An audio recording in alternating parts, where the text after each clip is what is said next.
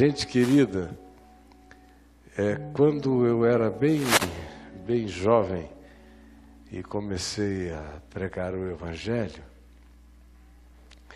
um dos textos que mais me impressionaram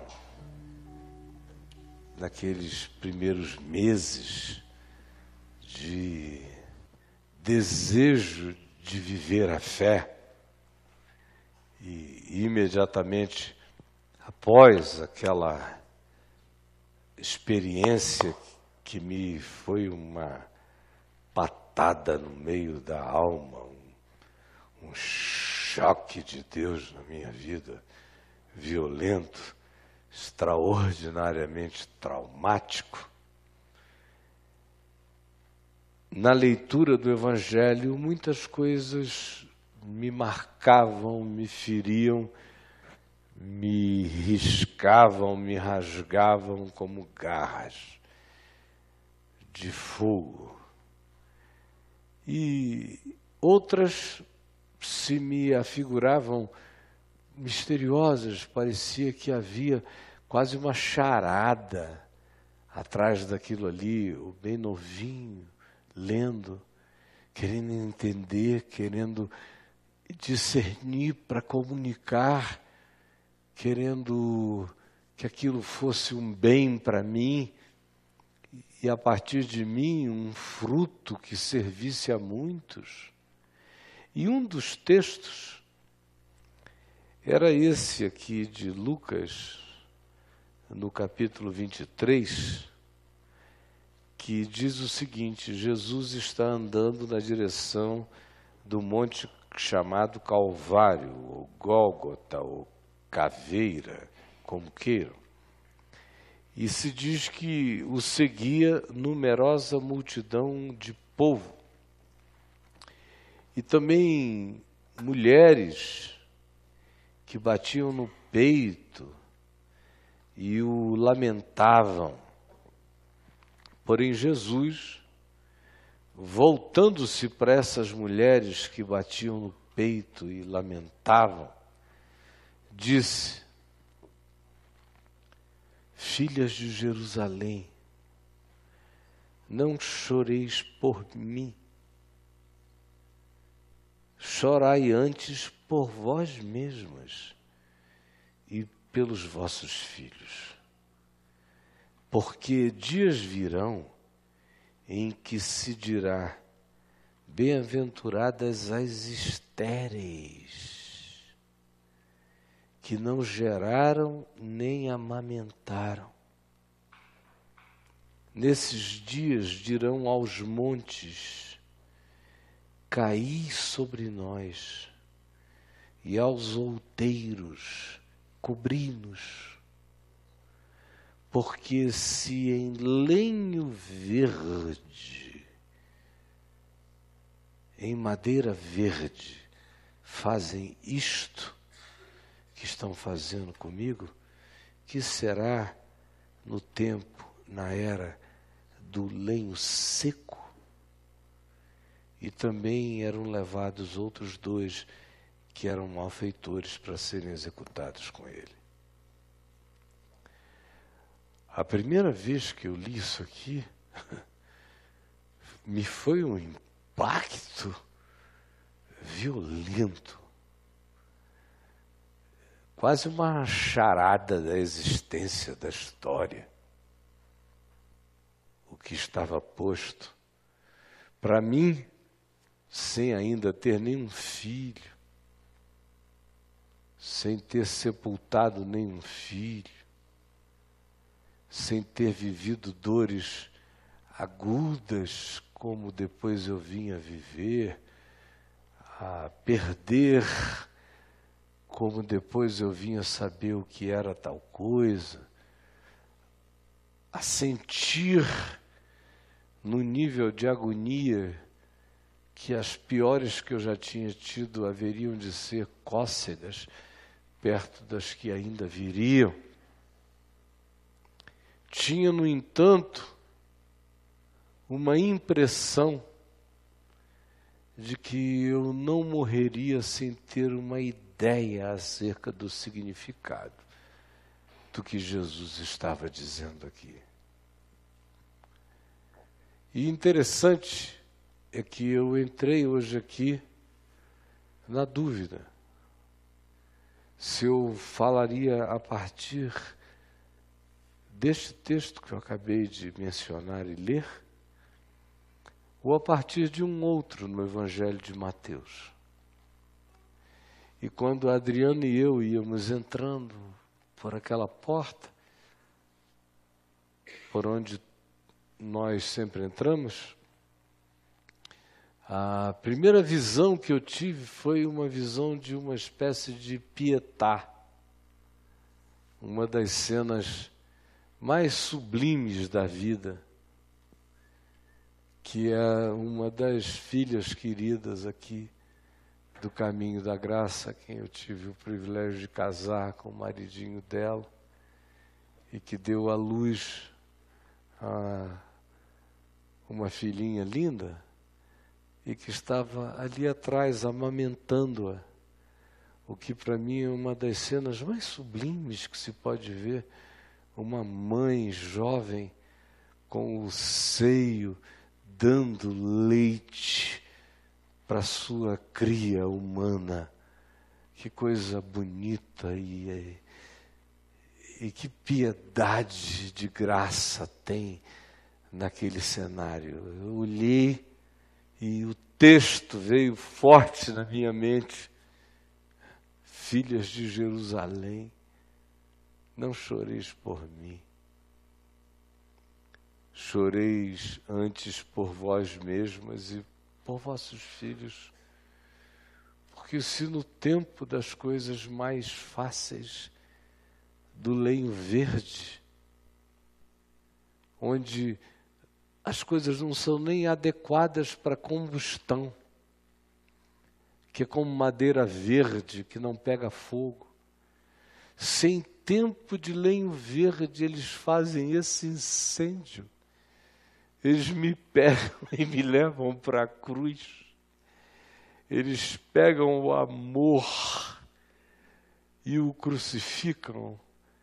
Eles pegam a ressurreição e a matam, eles pegam a reconciliação e a esquartejam, eles pegam o anúncio da misericórdia até pelo inimigo e o sepultam. Se diante do lenho verde não combustível, não disponível para o fogo da existência, que sou eu e o que eu represento, neste tempo no qual a gente vive. Mas se eles fazem uma fogueira do que não é incendiável,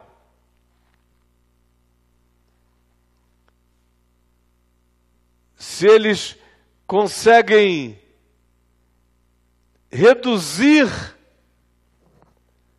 aquilo que lhes foi apresentado a algo que pode ser consumido, e se eles têm o poder de apanhar o absolutamente diferente do que seria apropriado para ser julgado e para ser queimado e consumido na vida, e transformam isto em algo para ser devorado pelo fogo da existência, que dirá então daquelas coisas já preparadas para isto? Daquelas em seu estado de adequação para a calamidade. Daquelas coisas no tempo e da circunstância propícios para a destruição delas. Se comigo fazem isso e nesse tempo e nessa oportunidade realizam isso, que será em outra circunstância, em outro tempo, quando tudo e todos forem muito mais adequados a esse incêndio final.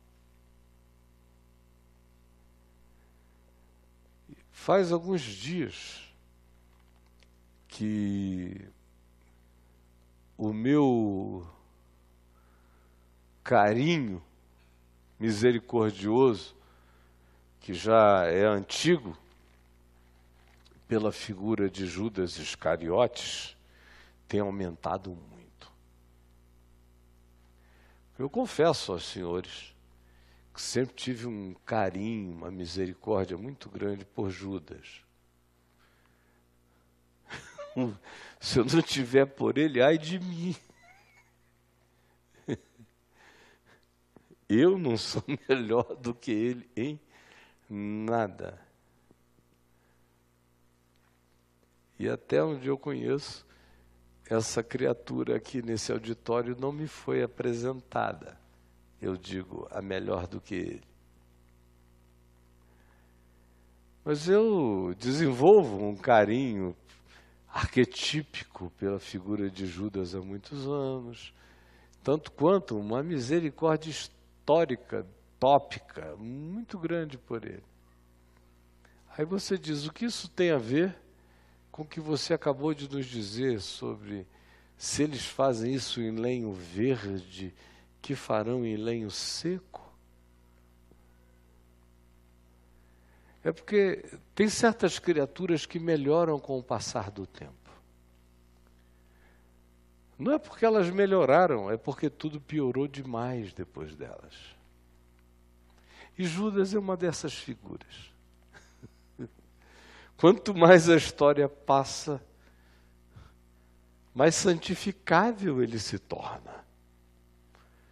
Mais beatificável o Judas Iscariotes se torna.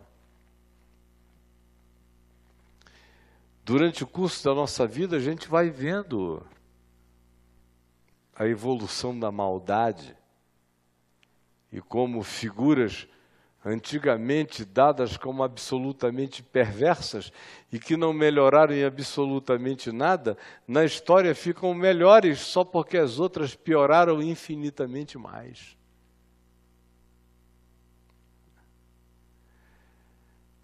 Ontem eu estava me lembrando do meu avô, João Fábio, lá na cidade de Manaus, há 85 anos atrás, por aí mais ou menos. Ele tinha sido vereador, deputado estadual, presidente da Assembleia Legislativa do Estado do Amazonas, é, chefe de polícia, o que era equivalente a uma espécie de secretário de segurança antigamente. Depois foi vice-governador, foi governador. E aí, quando ele entrou nesse nível, numa época em que todo mundo tratava tudo com uma fidalguia, uma gentileza e uma dignidade impensáveis para os padrões contemporâneos ele chega em casa e avisa a família que estava finalizando a carreira política dele. Os filhos ficaram chocados, todo mundo perguntando por quê. E ele disse que não podia mais continuar, porque os dias tinham ficado insuportáveis e a política do Estado do Amazonas estava tomada por uma desonestidade inaceitável.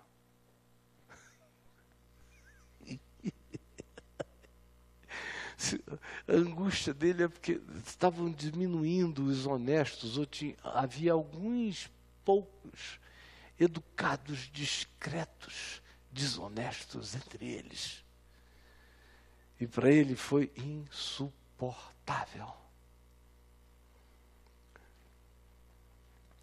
Eu me lembro que na década de 60, 70, de vez em quando você tinha notícia de que um ministro do Japão tinha se suicidado, especialmente do Japão e da Ásia.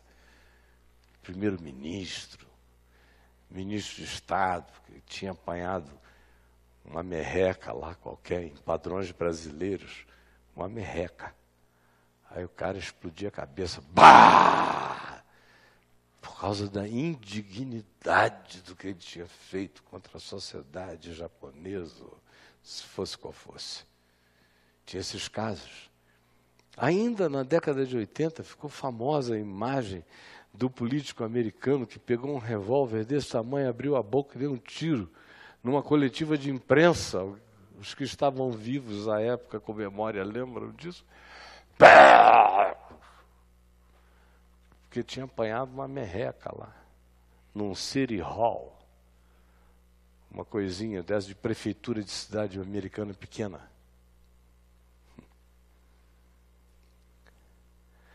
Essa cena é hoje em dia praticamente impossível.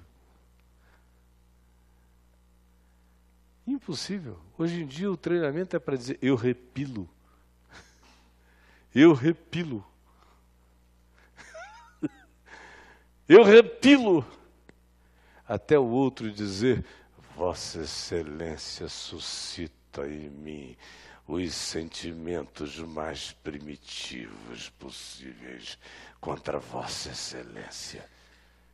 Nem lembram mais de que diálogo foi esse, né? Hein? Alguém ainda lembra? Com José Dirceu. Olha, pouca gente, foi outro dia.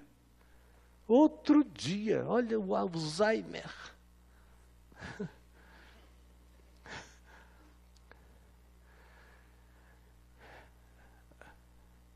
Agora, a gente está numa situação, o lenho está tão seco, que a discussão da semana foi a autorização de que um réu possa processar um juiz. o ladrão pode mover uma ação contra a autoridade que o prendeu. Meus amigos, o leio já foi verde. Mas esse agora é absolutamente seco. É tudo pronto para o incêndio.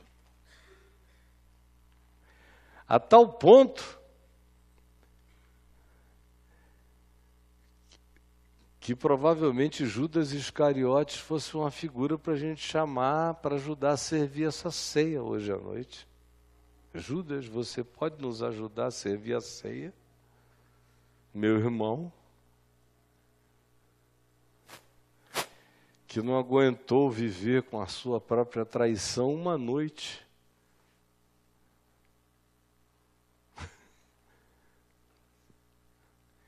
Você vive com a sua traição há quantas noites?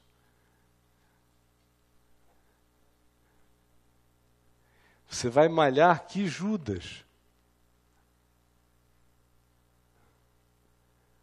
Eu? Levantar minha mão contra Judas? Ele teve a dignidade de não suportar a angústia da traição dele uma virada de dia.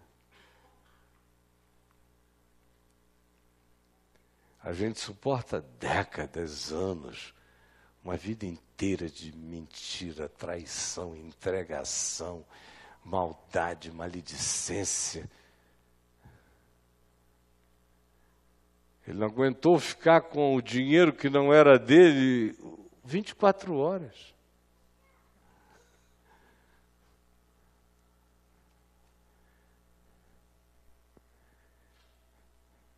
E o Cunha e o Cunha. Ai, meu Deus, São Judas Iscariotes, salvai-nos, diria um, um católico piedoso.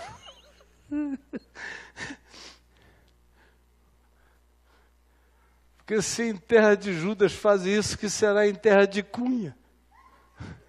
Pelo amor de Deus, sim. Em terra de Renan.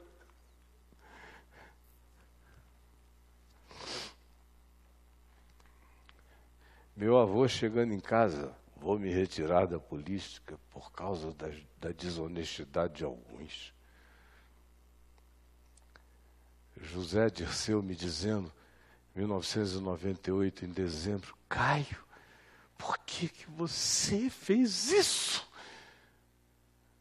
Eu, culpado de sendo um homem de Deus, sabendo de uma dada história há quase mais de um ano, não tendo conversado sobre isso com ninguém, me sentindo culpado, em primeiro lugar, de ter sequer ouvido. me sentindo o pior homem do mundo por coisas que para eles não importavam. A questão é: por que, que você foi dizer que sabia que já tinha ouvido essa história? Eu falei, porque senão eu não poderia mais nem pentear o cabelo. Olhar no espelho, não ia ter coragem de dizer, oi Zé Dirceu, porque você sabia que eu sabia. Mas você não devia ter dito isso jamais, nós íamos fazer um ato público em sua defesa. Quando você disse, eu já ouvi essa história. Não pode, a gente morre dizendo não.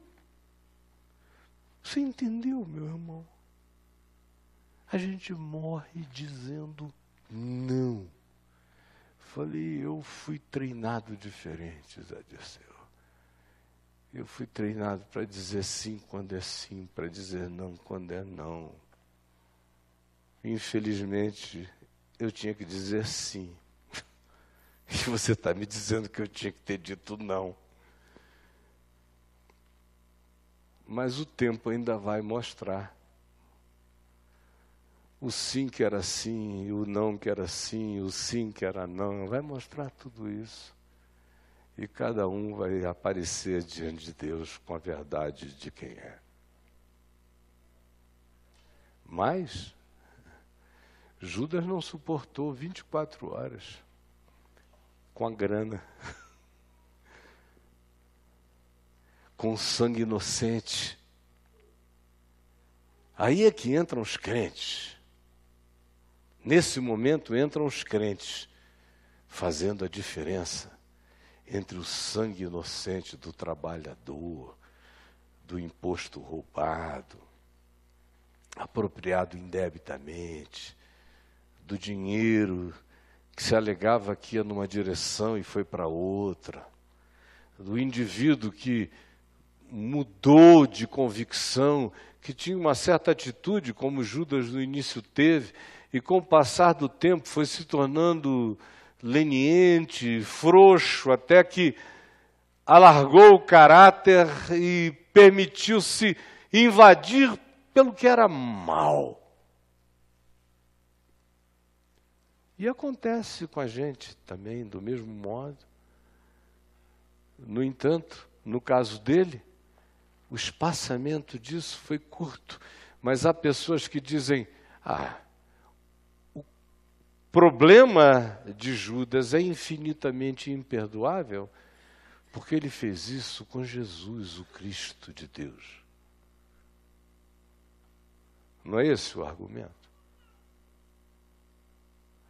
Só que Jesus, o Cristo de Deus, nos diz que cada um de nós tem que entender que Jesus é o outro. Jesus é a criança, Jesus é o pequenino, Jesus é o fraco, Jesus é o velhinho, Jesus é o impotente, Jesus é o próximo, Jesus é o preso injustamente, Jesus é o estrangeiro, Jesus é o marginalizado, Jesus é o faminto, Jesus é o sedento, Jesus é o doente, Jesus é o mundo inteiro. Foi Jesus que ensinou isso. Alguém aqui tem dúvida? Então, tudo fica igual a tudo. Trair o Jesus histórico não carrega uma gravidade escatológica maior do que esmagar o próximo todo dia, ou trair o próximo todo dia, ou enganar o próximo todo dia. É tudo a mesma coisa. De modo que eu lhe digo que o Jesus, o Judas Iscariotes, não melhorou em nada. Ele só foi ficando melhor porque a gente piorou demais.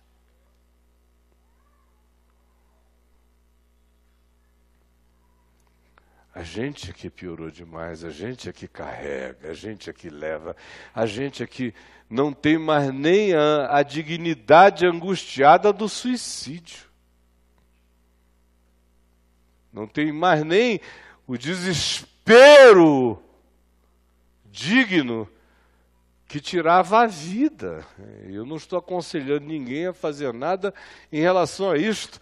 O que eu estou te implorando é para que você se sinta, se enxergue, se decida e se arrependa.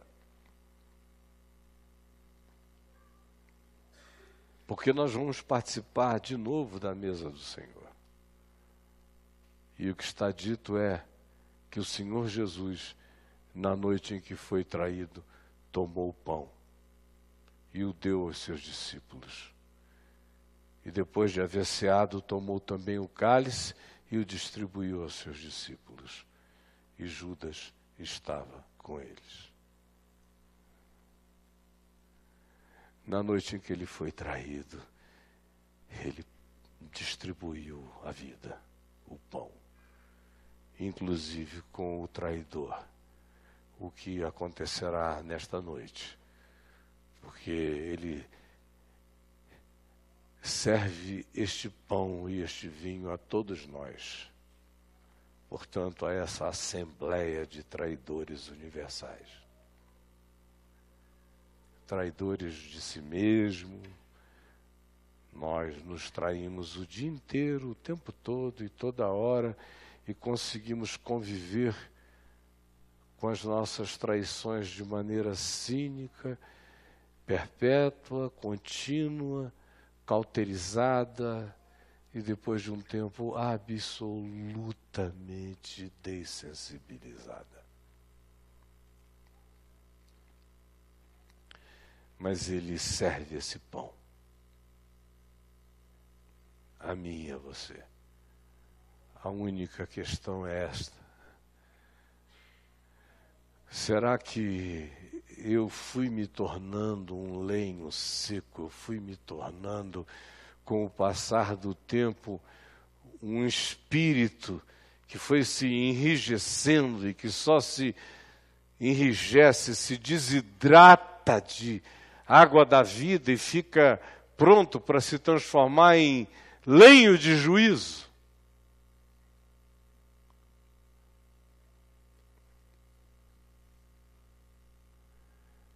Na noite em que ele foi traído, ele tomou o pão e deu aos seus discípulos. E disse: Comei dele todos. É isso que nós vamos fazer agora. E quando a gente comer, isso não é um convite para introjeção de nenhuma culpa. É um convite para que no nosso coração a gente só tome decisões em relação a não convivermos com as nossas traições conscientes, não alimentarmos, não darmos o pão da vida para a boca da morte em nós.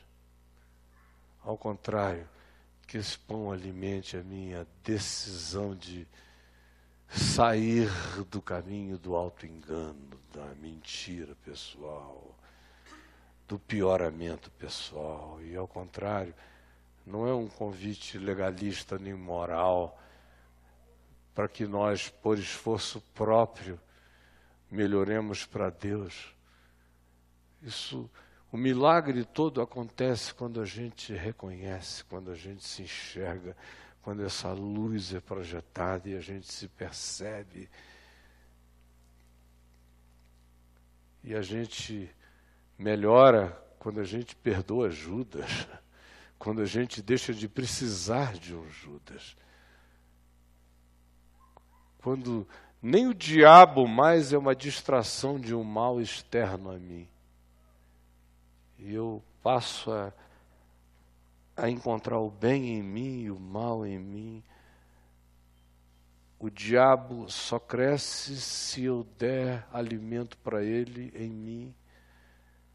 E Deus é Deus se eu o alimentar com o pão do amor que ele mesmo me serve em mim.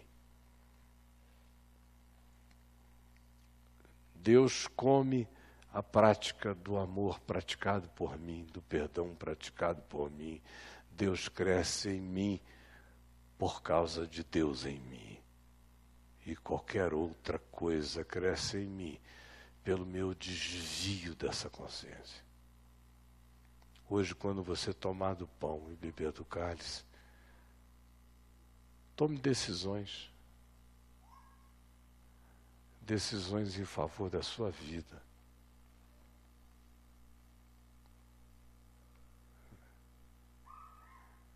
E não fique sendo abstrato do tipo que a religião propõe.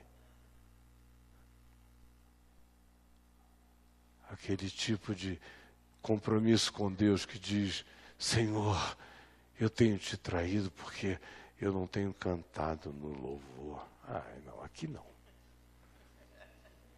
Senhor, eu tenho te traído porque eu tenho um dom de pregar, eu tenho ensinado pouco na escola dominical, no caminho da graça. Ah, cara, vai para uma capela e acende uma vela e me deixa em paz.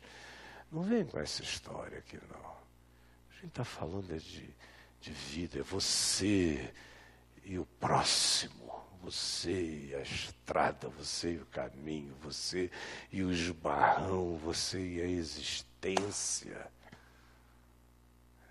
você e o que é realidade. E aí, e aí é que as coisas são o que elas são, e para Deus só são as coisas que se transformam em vida nesses encontros. Senhor Jesus, permite que esse ajuntamento tão simples, penetrado por uma palavra tão singela,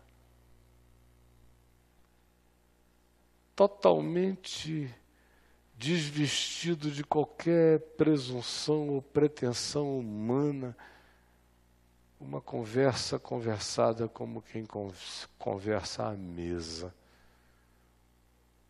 Quando os filhos dizem, Pai, o que, você teria para nos dizer hoje? É nesse espírito e nesse amor e nesse carinho e nessa singeleza que eu distribuo o pão dessa palavra falada, o vinho dessa qualidade de entendimento que eu sei que pode se transformar em em sangue de vida eterna em nós. E permite que no coração cada um de nós agasalhe e coma com o discernimento que fortalece as nossas decisões de confiança no teu amor. E salva-nos de nos acostumarmos a dormirmos sobre as nossas traições semanas após semanas, noites após noites, anos após anos.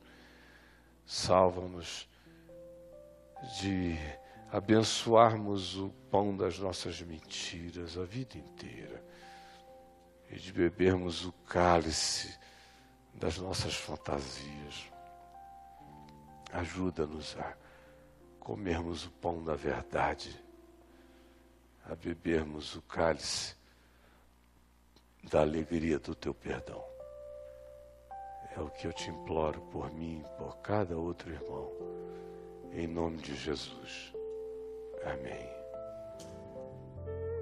Cristo levou sobre si as nossas dores.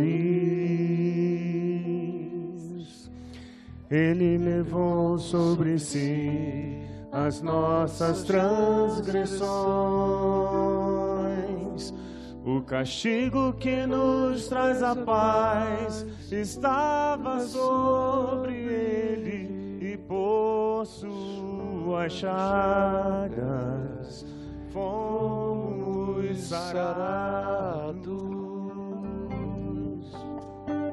Ele tomou sobre si as nossas maldições. Ele sofreu para que tivéssemos perdão. Seu sangue derramou para nos resgatar das trevas e nos lavar de toda iniquidade. Jesus, pão da vida, Jesus, luz do mundo, príncipe da paz, maravilhoso conselheiro, fonte de eternidade, amor, Jesus, Deus Emmanuel, Jesus, Santo dos Santos, árvore da vida brota do trono de Deus, alegria profunda no meu coração. Jesus, pão da vida, Jesus, pão da vida, Jesus, luz do mundo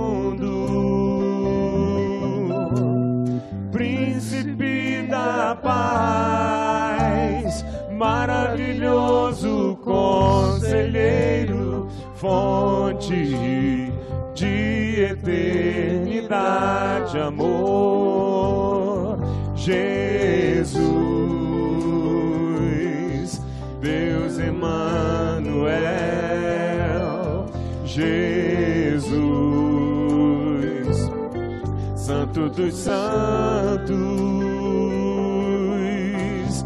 árvore da vida, rio que brota do trono de Deus, alegria profunda do meu coração. Jesus, Jesus, pão da vida. Jesus, luz do mundo,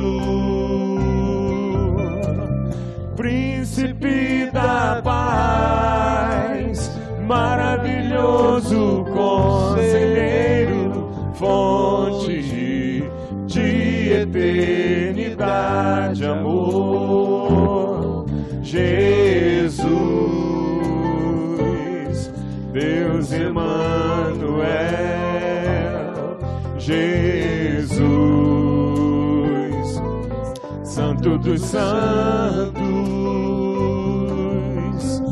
árvore da vida, rio que brota do trono de Deus, alegria profunda no meu coração.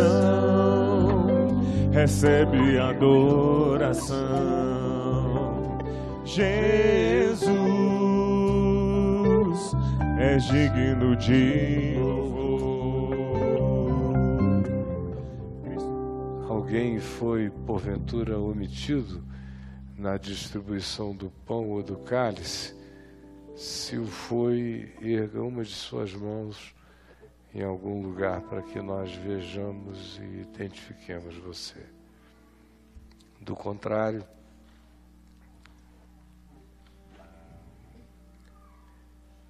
na noite em que o Senhor Jesus foi traído, ele tomou o pão e tendo querido, já pegou? Tá bom. Obrigado, Martinha. Obrigado, minha filha. E tendo partido, deu aos seus discípulos, dizendo-lhes: Isto é o meu corpo, é a minha vida. Eu dou vida a vocês todo dia. Até mesmo aquele que recebe vida para me trair, come da vida que eu dou. Eu dou vida. Coma a vida para a vida e não para a morte. Coma em seu favor, não coma contra você. E é assim que nós ouvimos, é assim que nós comeremos.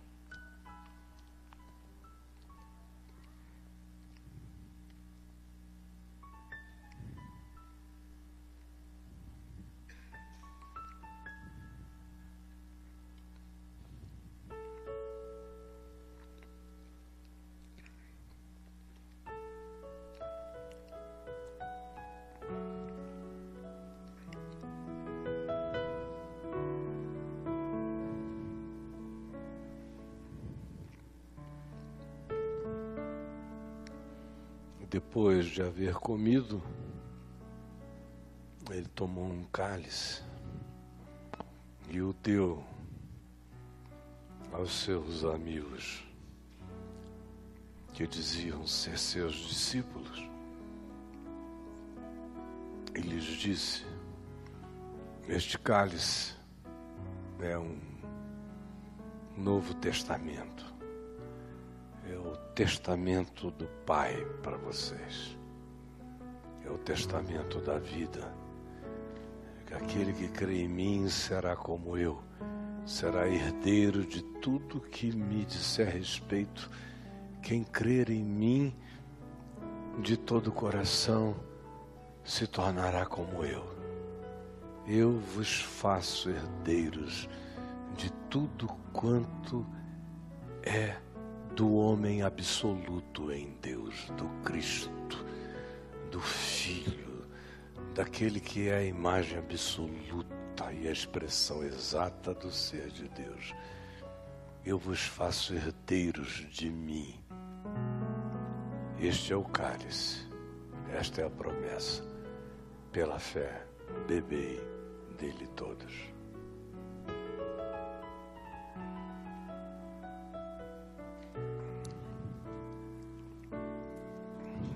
Lhes desejo uma ótima semana, em nome de Jesus.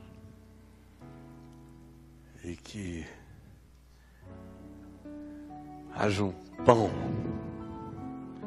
e um vinho no nosso espírito, uma renovação de vontade, de fé, de decisão, de coragem de ser